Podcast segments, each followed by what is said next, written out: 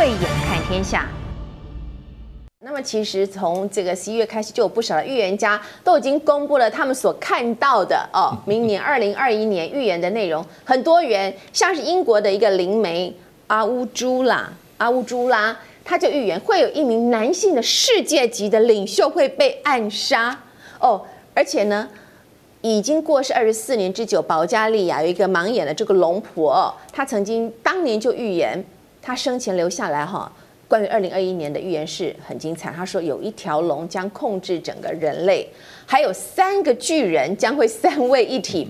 那么一些人，呃，一些人呢有红色钞票。那么至于这个亚洲这边有一位大马的预言家叫郑伯健呢，他有十五条的预言哦，非常惊人。那其中一条他说关于二零二一年的经济，他说跟很多的财经大师看的不太一样。那么所以这一段我们就花一点时间，请两位一起来聊聊看，这些对于二零二一年。很重要的这些预言到底有没有可能会发生？首先来看看这个英国灵媒阿乌朱拉的这个预言，他的预言说他是跟龙婆意外是重叠哦。他说龙婆曾经预言过俄罗斯人将会试图要暗杀总统普丁。吴董你怎么看？二零二一年一名男性世界级的领袖可能会被暗杀，这个人会是谁呀、不。暗杀在世界上来讲的话，本身是一个非法的手段嘛。你看最近的伊朗的这个核武教父被暗杀之后，明明我们大家知道这个一定是美国跟这个以色列干的事情，但是没有人承认。是是。所以暗杀基本上是一个不会被承认的一个一个不合法的行动啊。不会，而且不会被证实。呃，除非人也也不太容易被证实，对不对？对对对。呃，所以如果是暗杀是国家的力量进行暗杀行动的话，又有加上现在。在高科技的配合的话，大概不太容易能够证实啊，这是第一个事情。但是，但是暗杀这个手段会不会在二零二一年使用呢？以目前的科技来看的话，目前科技的能量，我们从看到的这个伊朗的事件呢，它用一个呃卫星来控制遥控的机枪，就能够遂行这个任务，完全现场没有任何一个人，所以无人化的暗杀行动已经是一个成功的案例了啊。那会不会持续再发生第二件事情的可能性？当然是存在的，所以存在的话就是，可是这个可是要首先你要有疯狂的领袖去执行这个疯狂的计划嘛。那目前还好，我们最疯狂的领袖川普现在退休了，暂时四年之中不会出来骚扰我们了。那现在比较疯狂的领袖可能剩下就在中东啦，哈，以色列或俄罗斯这些国家了。那呃，可是呃，可是这个里面有一个有一个架构问题，就是说。对，世界局势确实有产生一个极大极大的变化。就是今天哦，我越来越这，尤其最近这几天的变化，我一直在看，就是在呃，普丁一直他宣布，他正式宣布，他认为世界从二零二二零二零开始，二零二一开始，已经多已经进入一个多极化的世界了。嗯，那多极化的世界就。等于证明，他反向的证明就是说，美国要来领导世界的能力已经丧失了。嗯，好，那就是大家要进到桌上和桌上来谈判了，每一个人要来 talk，我们要 dialogue。是。所以，那如如果说这个事实不被接受的话，那就会产生冲突。嗯哼哼。好，首先第一个就是说，因为你如但我认为你已经不能当老大。嗯。但你觉得我还是老大。嗯。那这个冲突就在所难免。嗯。那还好，现在目前有些。有些有些有些所谓的这种外交的前前置行动已经开始展展开了。那目前这两天最有名的一个行动，就是中欧贸易协定啊，要继续签订。哦，这个是了不起的一件事情啊，因为中欧之间的生意的商业经济总量的量体啊，大概。跟美中美差不多，所以是很大一块，很大一块。那这一块啊，没有参加美国的杯葛行动，或所谓去中华的去制裁的行动，或是所谓的去中国化行动。换言之讲，中国在被强逼的情况之下找到一个缺口，那是因为默克尔，因为默克，因为德国总理大概还六个月，他要交出这个这这个中欧的中呃呃欧欧盟的欧盟的领导的地位。所以他最后六个月的机会，他做了一件重要的事情。是，这个事情就让中国喘一口气。是，因为呢，围城必缺啦。嗯，你一直拼命像川普这样子搞法的话，逼他走绝路，他就给你走绝路。嗯哼哼。而且我们最近在观察习近平啊，他死不让步，嗯，一步都不让。嗯哼。他这个一步都不让的性格已经充分表露无遗了。是是是。所以我是说，暗杀的前提必须在所有的政治人物，他有没有？他有没有选择？是，当他遇到没有选择的情况之下，那这个暗杀行动就会产生，军事行动会产生。目前看起来的话，似乎美国在衰退，美国好像也最近在，我认为在一到两年之内，可能听不到美国的声音了，因为美国的声音太大声，对国对世界是不好的。嗯，现在是不好的，因为刚刚经过川普嘛，是啊，那因为英国的英国的一些学者已经在分析了吧，是。说美中国提前进入世界第一大经经济体的时间，可能要提前五年了。啊，因为。这场疫情改变了改变这个世界，所以我们现在处在一个改变的初期的阶段，在讨论了。是，大概只有林梅的话有效，我们的话可能真的。那我们讲的那一条龙指的是不是中国呢？啊，中国大陆这个龙婆就预言到一条龙会控制整个人类。还有三个巨人会三位一体，嗯、还有人，这些人呢，其中是拿着红色钞票的，嗯、所以很多人哎，这个龙应该就是中国大陆啦。嗯、那么三个巨人指的就是中国大陆啦，嗯、还有俄罗斯跟印度，嗯、因为这些国家的都有红色的纸钞。哦。吴董还有这个谢大使，你怎么看龙婆的预言呢？大使，我我觉得光就数字来看啊，嗯、一些预测啊，经济指标的预测哈。明年中国大陆 IMF 前一阵子说是明年中国大陆是经济成长是正七点八，今年大概到年底大概中国大陆是正二，那么还有一些德国的这些这些研究机构啊，把中国大陆明年的经济成长啊设在八以上，是，那这个已经超过它过去，当然基数比较低，也像过去这个保六的这个这个这个数字啊，是，可是回过头来他们预测欧盟跟美国都是负的，嗯都是负二，起码负二以上，这个中间就差了将近十个百分点。是，所以这个情况下，明年的经济的火车头，嗯，全球经济的火车头看起来就是中国大陆了。是。那另外一方面，你知道美国印了多少钞票？美国现在国债占它的 GDP 已经超过一点一点五了。嗯。它过去还维持在大概八成左右，这个百分之八，现在已经超过一点五了，不断的宽松。连欧洲从来不宽松的，也印了一大堆钞票，是啊，印了大概接近上兆吧。这种钞票，日本也在印钞票。那么另外一方面，这三个地主要的经济体，它都采零利率，日本还负利率了。那你想想看，投资的资本会往哪里走？你光从金融的角度来看，明年的热钱往哪里走？那你加上足够的充裕的资金。再加上你本身的所有的生产的人员跟机械，现在以全世界来讲，大陆都到位了，是，它已经基本上是正常的。所以明年很看起来，从经济的角度上来看的话，那中国大陆就是全球经济的火车头嘛。那今天刚刚那个吴董事长讲到这个跟欧盟之间的这个哈呃所谓的全面投资协定哈，要正式要签了。这个其实让我想到一点，就是说，我们常常会讲说，这个国际社会老大跟老二的关系是什么？那有一个修昔底德陷阱，说这两个这两个老大跟老二终须一战，可是从来没有想到老三做什么角色。我喜欢研究着，我说研究一下老三他要什么，对他最有利。老三，我们今天我们如果这样假设，老大美国，老二大陆，老三是欧盟的话，老三当然不希望老大把老二干掉啊，把老二干掉以后。老三呢，即便成老二了，下一个就是他被干掉了。所以最好的是什么呢？他老三呢，在你两边谁快赢快输的时候啊，他做一个平衡者，让你这个两边哈，最后都要靠他。都说老三这个老三太懂事了，你看都是我的朋友，变成大家争取对象不是很好吗？所以在这个中欧之间签这个协定哈，除了它本身这个协定投资协定啊，对双方都有显著而且巨大的实质利益之外，从战略考考了考。考战略上来考量的话，我也觉得，欧盟一定会签。但当然是当时他们给了这个拜登政府一点面子，因为拜登的那个国安顾问苏勒门写了一个 Twitter。是。说你们应该先跟我们关系搞定，才去搞跟大陆的关系嘛？那可见他虽然迟疑了一下，是，可是我想这个中间哈有两股力量，一个是习近平的力量，政治力量加进去，再加上德国的政治力量，Merkel 要下台了，嗯，而且 Merkel 在在欧盟的这个轮值主德国轮值主席国到今年底为止，下面是葡萄牙，葡萄牙没这个力量，嗯，所以这两股力量哈加起来以后啊，就在今年底就要签了。好。那这个这一年，二零二零年新冠疫情，嗯，这样子就是袭击整个人类哦，那就有一个叫做“战狼外交”，就中国大陆外交部，嗯，等于就是跟着这个美国国务卿，就是两这两两强这个相争，互相的叫嚣。那么在过去这一年当中，哎，之前我们在讲战狼外交，看起来很风光，但是其实有很多的国家是不以为然的嘛，哈。所以请到我们的吴董，你怎么看待中国大陆的战狼外交政策？那么中国大陆有可能跟龙婆所预言会未来会控制人类吗？我我我我先把那个龙婆预言这个哈，先做一个简单的我个人的这个这个这个这个这当然有有趣的这种交换意见了哈。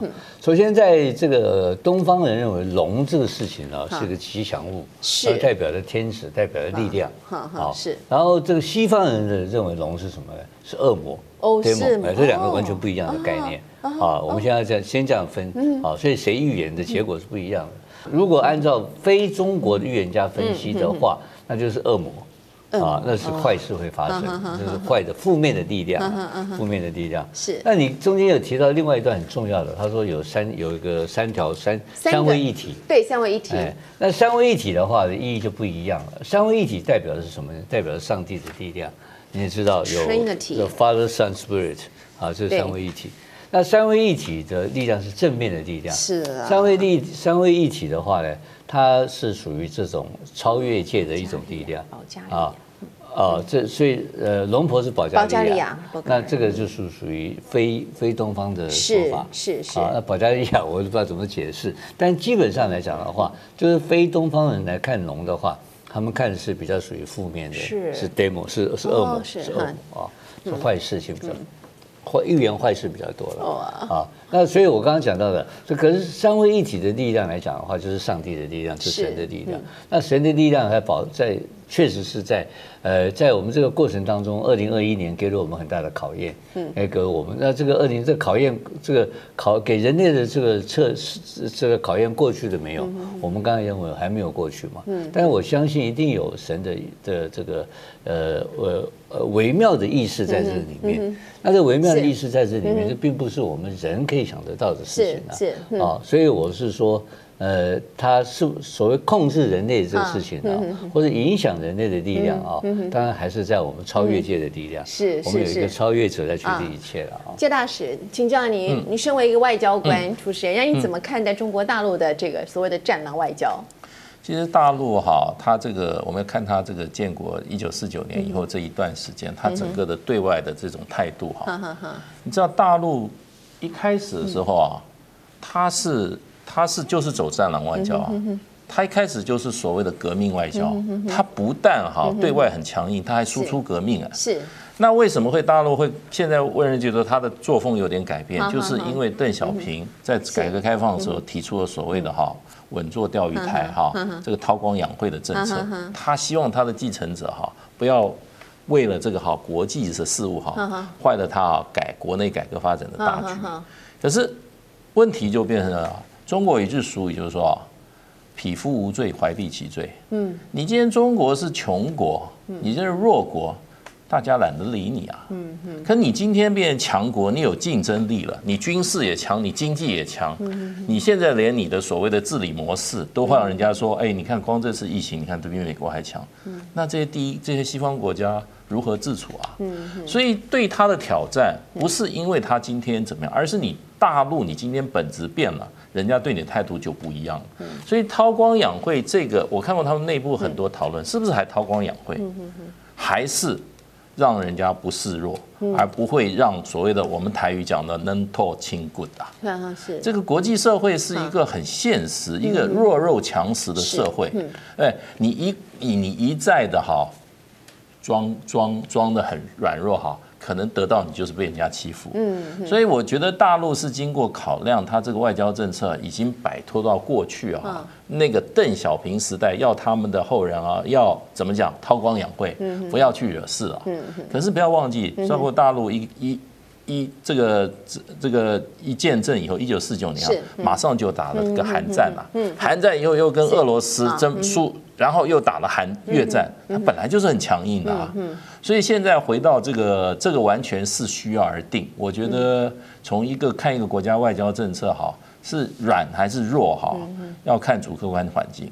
所以它今天变化变变成硬的啊，它可能是一种哈所谓的超前部署。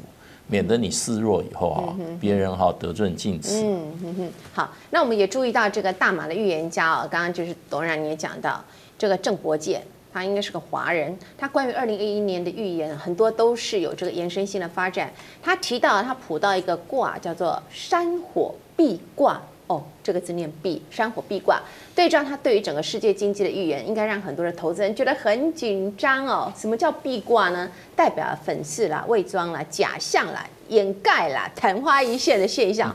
哇，我们很紧张哦。吴董，你怎么看这位预言家的看法？我我我想，我们经过二零二零一年以后，对二零二一年确实还不够吗？二零二零年这样子还不够，我们受到的惊吓还不够。我们二零二一年开始啊，其实。呃，二零二一年开始是一个应该是不错的开始啊。是。最重要的是影响世界的两个最大的国家了。嗯嗯。啊，就是我们现在讲的天灾跟人祸嘛。是。人祸的部分已经少了一大半了，因为拜登是一个稳定的一个领袖。嗯。然后这个习近平目前来讲的话，他在对内而言的话，其实他也是个稳定的领袖。是。他对推动国家目标而言的话，他非常坚定，而且。看，而且在这种专制独裁国家里面，最重要的一个指标看就是说，它的权力基础是否稳定。嗯，它的权力基础如果稳定的话，就不至于会产生有巨大的变动。是，但是如果这两个都产生稳定的力量，再再把这个整个世界，再把它。提供给世界一个稳定的基础的话，我想大的事情是应该不至于发生。嗯，所以说战争的可能性，我认为二零二一年的机会会比二零二零年的机会要小很多，或者战争的威胁会小很多。是，对经济来讲的话，那当然很明显的啦，就是从东方转到西，转从从西方转到东方，所以亚太的经济会将是扮演着世界经济的火车头的。主流角色、嗯、哇，好，二零二零的新冠疫情的确对于整个世界经济冲击非常的大。尽管很多财经专家都认为经济的这个所谓的 V 型的反弹啊是值得期待的，但是这个病毒的变种又为复苏投下一个不确定性哈的有一个震撼弹。所以，接大使你怎么看待这位预言家他的预言呢？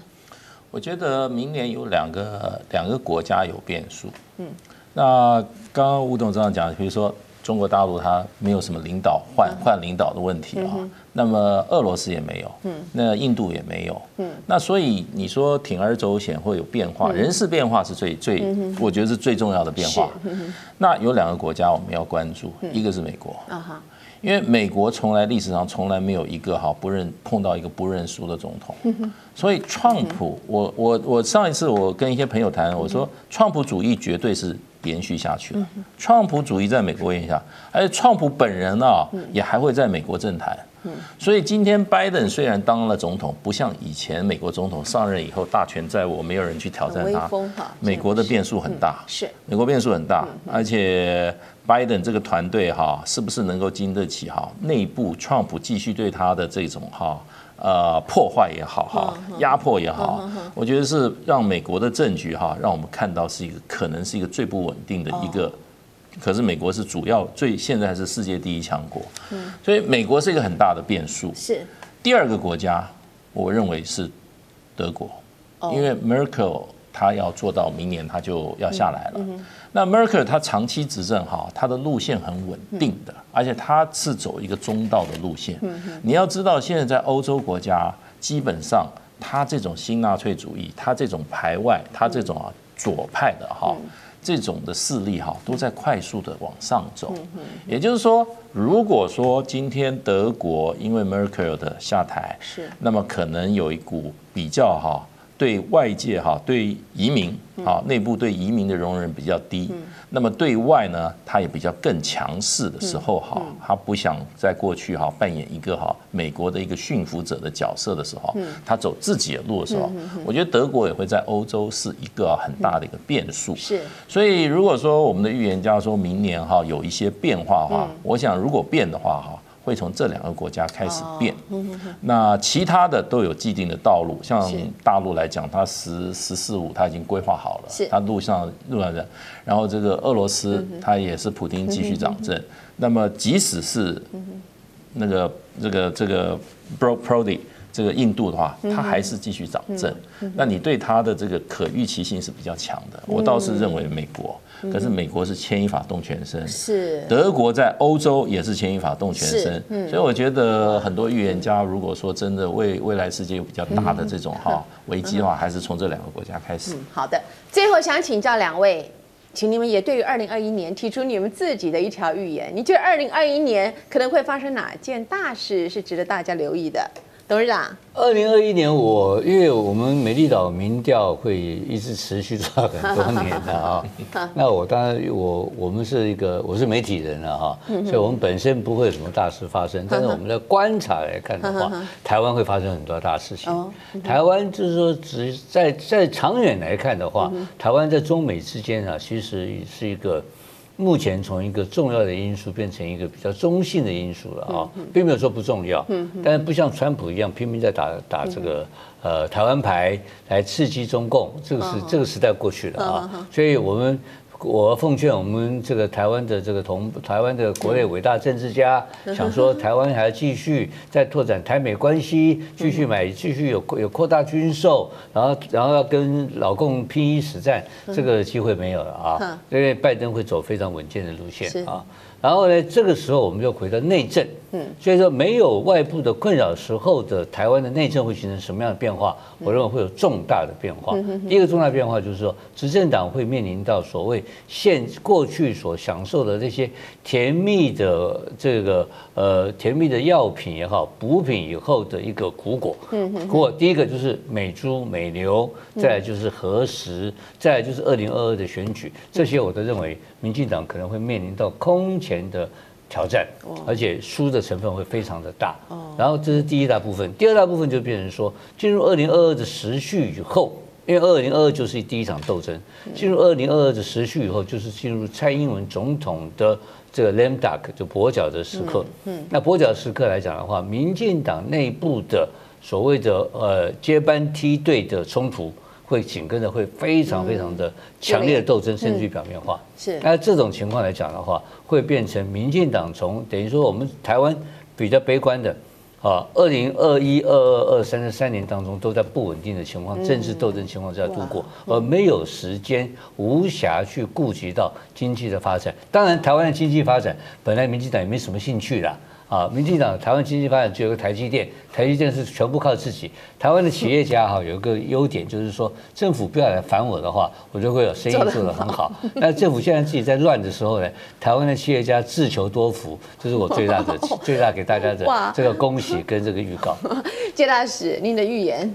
我我我是我是觉得最大的发展是美中哈，大陆跟美国之间哈。在这个经贸关系上，哈，表面冲突，内部和解。哦，然后可是呢，在政治议题跟这个所谓的价值上面的冲突，哈，会比现在的川普还要更激烈。可是这是表面上，可是实质上，哈，主要是因为美国美国自己的产业的需求，跟美国自己明年可能会遭遇到比较多的经济挑战啊，他会试图跟调整跟中国大陆的关系。好的，二零二零年的新冠疫情的确对全世界带来极大的伤害，但是对于地球来说，却是难得可以喘息的一年了。这是根据全球碳计划 （Global Carbon Project） 所发布的这个年度的评估。今年各国为了要防疫，实施了封城跟交通的管制，让全球的碳排排放量下降了百分之七。好，这是一个历史的一个低点了哈。那么一些濒临着灭绝的动物也因为这次的疫情受惠啊，他们在二零二零年却是尽情享受不被人。人类所打扰的生活空间，还有法国从二零一三年开始，为了促进生物的多样性，从这个巴黎圣母院屋顶饲养的蜜蜂，就奇迹般的竟然就躲过了二零一九年的大火。那么现在还在勤劳的采着花蜜哦。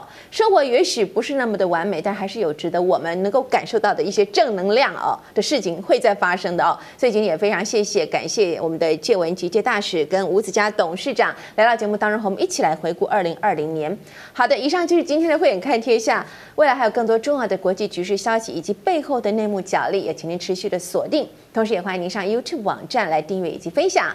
我是王宝慧，我们下周同一时间我们再会。